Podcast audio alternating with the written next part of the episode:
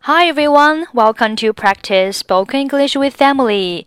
欢迎收听和 Emily 一起练口语，我是 Emily。Okay, today's sentence is I think they were very tasty. I think they were very tasty. I think they were very tasty. I think 表示我觉得，我认为。 tasty，t a s t y，形容词，表示好吃的、可口的。所以，I think they were very tasty，意思就是我觉得它们味道很不错。在你们国家，人们最常吃哪几种肉？What kinds of meat are most popular in your country? 我们通常吃鸡肉、猪肉和牛肉。在你们国家，你们也大多吃这些肉，不是吗？We usually eat chicken, pork, and beef. You eat these meats a lot in your country too, don't you? 是的，我们还吃羊肉。Yes, we do. We also eat mutton. 听说你们国家的人喜欢吃羊排。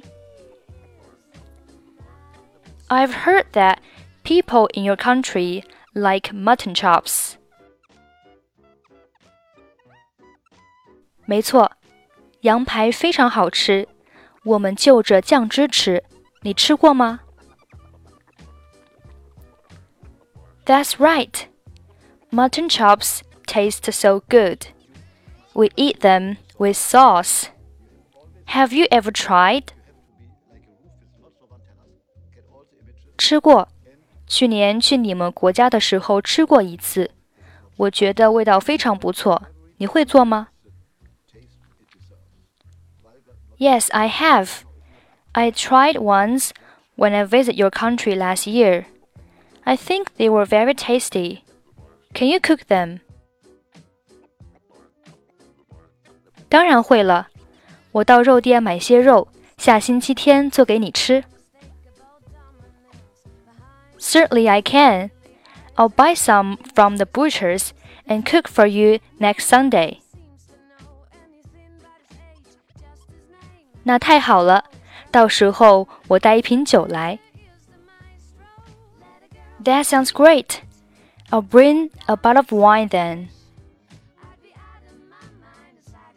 What kinds of meat are most popular in your country?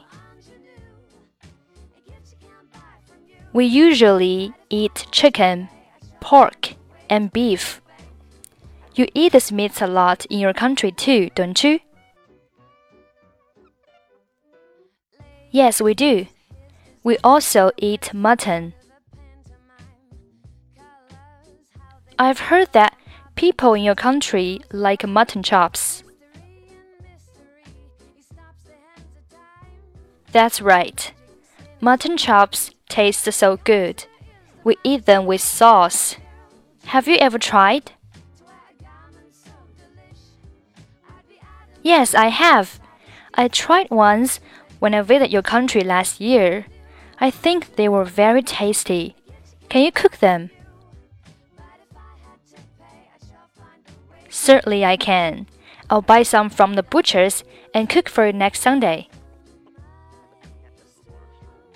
That sounds great. I'll bring a bottle of wine then. Okay, that's it for today. 获取更多地道美语发音秘籍，欢迎关注微信公众号“英语主播 Emily”。 I'm Emily. I'll see you next time. Bye bye.